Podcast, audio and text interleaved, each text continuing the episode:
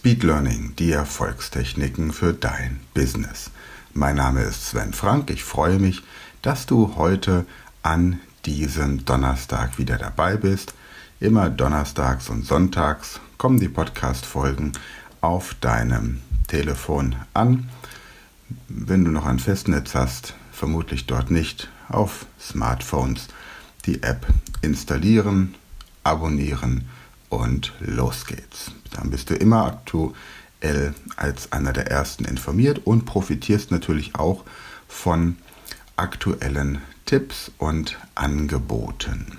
Heute geht es darum, wie du die Gestik als rhetorisches Mittel einsetzen kannst.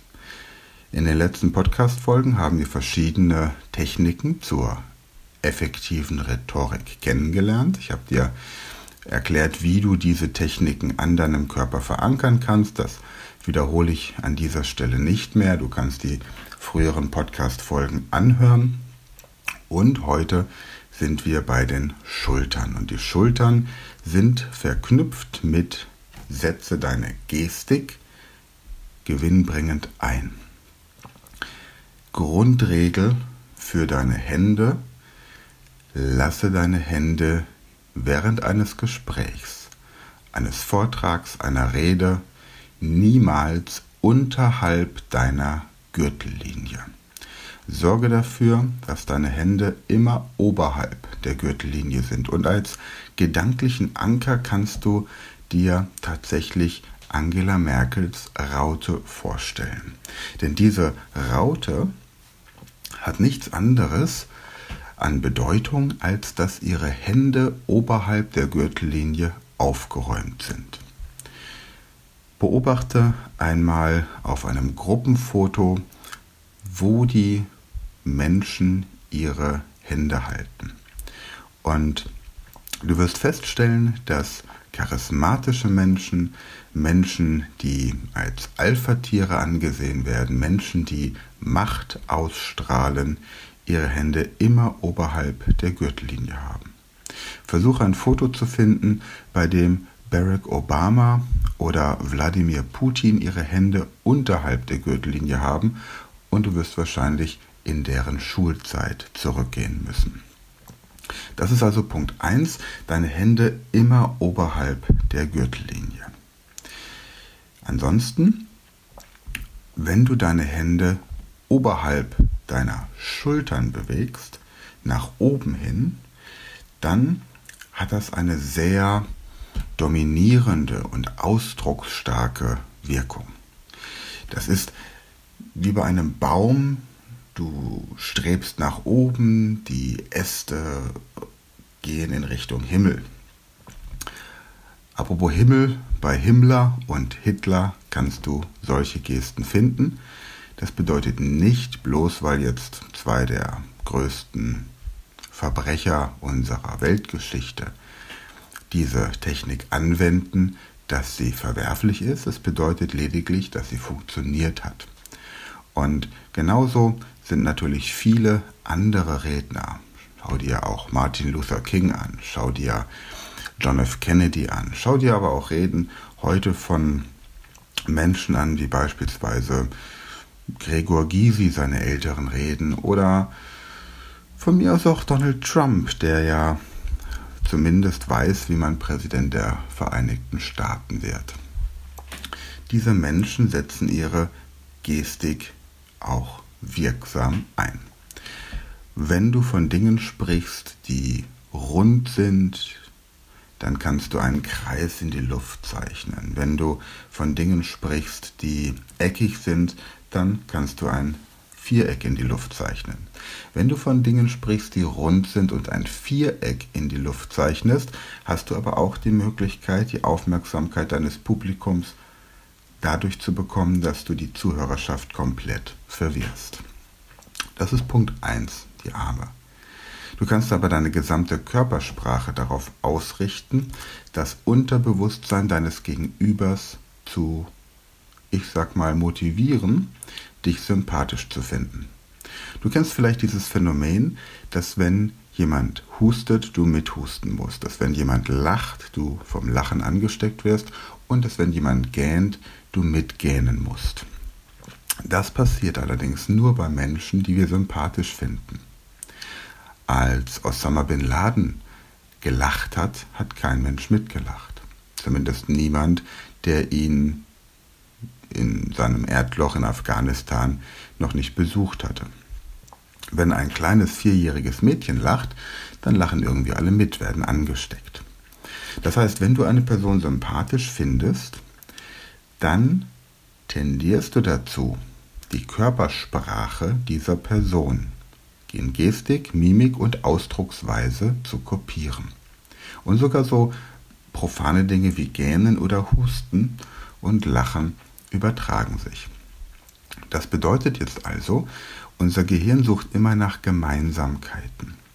Und wenn wir eine Gemeinsamkeit finden, dann sind wir sozusagen in derselben Gruppe, in derselben Einordnung wie dieser andere Mensch. Und das gibt unserem Gehirn Sicherheit und das Gefühl von Vertrauen. Einmal Vertrauen, dass diese Person uns nichts tun kann, weil sie einfach sozusagen zur Familie gehört.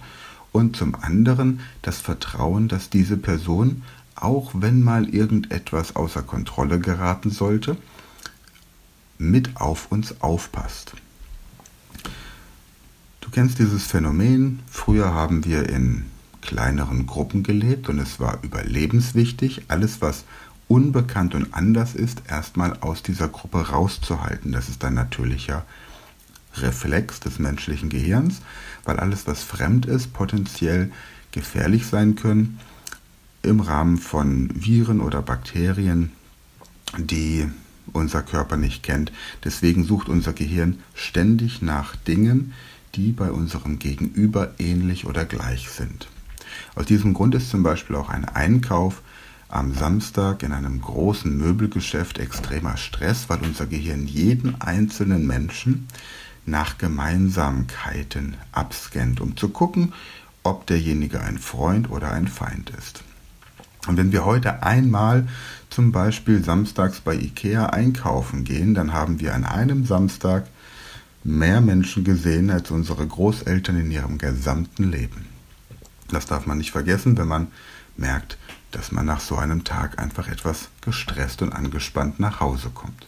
Nicht nur, weil es nicht bei den Teelichtern geblieben ist, die man haben wollte, sondern wieder eine komplette neue Wohnzimmergarnitur wurde. Jetzt kannst du aber auch eine Technik anwenden, um dem Unterbewusstsein deines Gegenübers zu signalisieren, dass ihr auf einer Wellenlänge liegt, und zwar indem du die Körpersprache spiegelst.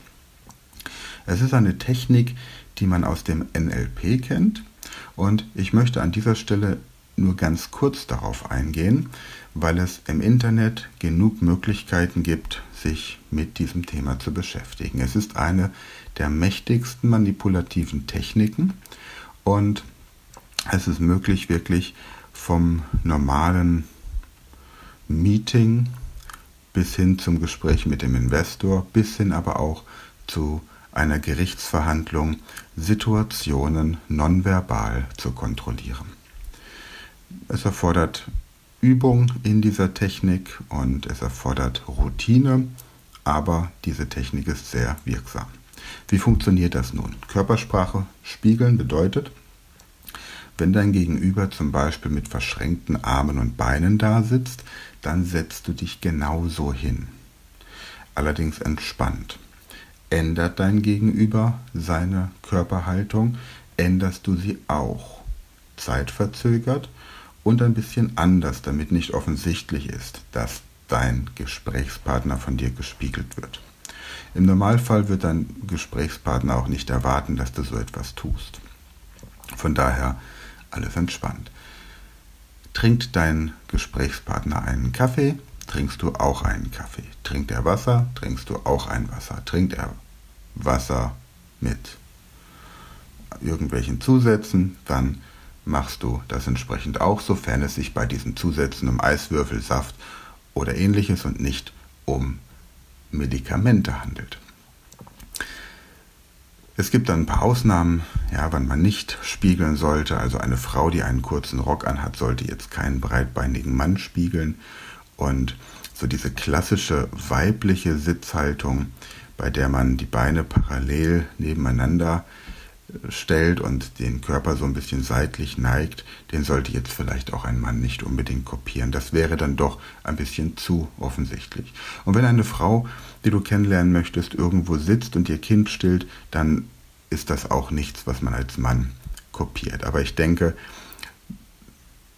nein, ich weiß, dass du als mein Podcast-Hörer über ausreichend gesunden Menschenverstand verfügst, um genau solche Situationen auszuschließen.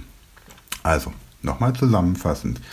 Effektive Rhetorik wird durch deine Gestik hervorragend unterstützt, indem du erstens die Arme immer oberhalb der Gürtellinie hast, bei besonders theatralischen Augenblicken die Hände über deine Schulter hebst, die Körpersprache, Ausdrucksweise, Gestik und das Verhalten deines Gegenübers spiegelst, also auch im Gespräch mit einem Investor und auch bei einem Meeting, die Körpersprache des Alpha-Tieres in dieser Gruppe und indem du das so tust, dass dein Gegenüber unbewusst das Gefühl hat, dass ihr auf einer Wellenlänge seid, dass ihr euch kennt, dass ihr einander vertrauen könnt, dass ihr quasi zur selben Familie gehört. Ja, das war's für heute. In, am Sonntag in der nächsten Podcast-Folge sind wir auf unserer Körperliste beim Hals. Da geht es um das Thema Sprich die Sprache deiner Zuhörerschaft. Hat auch so ein bisschen was mit dem Thema Spiegeln zu tun, das wir heute angesprochen haben. Ansonsten, wenn du wissen möchtest, wo du weitere Informationen zum Thema Körpersprache Spiegeln bekommen kannst, dann geh auf meine Website speedlearning.academy und fülle einfach das Kontaktformular aus. Wenn du Lust hast, telefonieren wir dann einfach und wenn ich Lust habe, dann treffen wir uns auch mal und ich gebe dir dann einfach noch ein paar Tipps dazu. Ja, ansonsten freue ich mich natürlich wie immer, wenn du diesen Podcast an zwei Freunde oder Bekannte weiterempfiehlst oder auch mal eine Folge, die passt, in eine der Gruppen in den sozialen Netzwerken teilst. Aber bitte guck, dass die Thematik auch in die Gruppe passt, denn nichts ist nerviger als irgendwelche Beiträge, die nur der Werbung dienen und nicht der ähm, Unterstützung der Gruppenmitglieder. Ansonsten weißt du, wo du mich findest, jederzeit im Internet und im richtigen Leben gibt es natürlich noch viel mehr Infos und Dinge zum Thema effektive Rhetorik zu sagen. Von daher freue ich mich darauf, dich bald persönlich kennenzulernen. Bis dahin wünsche ich dir eine gute Zeit, noch eine schöne Restwoche und wir hören uns wieder am Sonntag.